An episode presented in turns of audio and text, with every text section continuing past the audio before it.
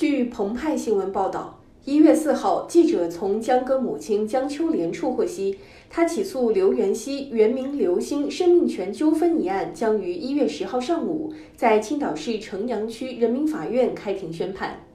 此前，二零二一年十二月二十七号，青岛市城阳区人民法院曾发开庭传票传唤江秋莲，称该案定于十二月三十一号上午开庭宣判。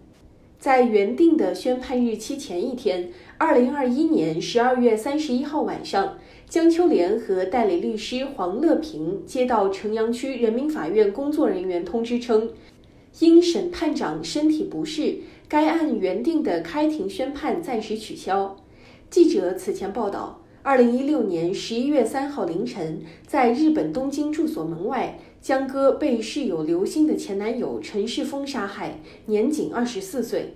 有质疑者称，江歌的死与刘星有关。凶案发生时，刘星在住所内，未对江歌施以援手。当地时间二零一七年十二月二十号下午三点，日本东京地方裁判所当庭宣判，陈世峰犯故意杀人罪和恐吓罪，被判处有期徒刑二十年。二零一八年十月十五号，江秋莲通过微博表示启动对刘星的法律诉讼。二零二零年三月二十九号，青岛城阳区法院发布公告称，该院受理原告江秋莲诉刘星生命纠纷权一案。二零二零年六月五号九时许，该案召开第一次庭前会议，刘星方面无一人出席。二零二零年十一月二十号，该案召开第二次庭前会议，江秋莲方共举证十组五十一项证据，提出索赔金额为两百零三万余元。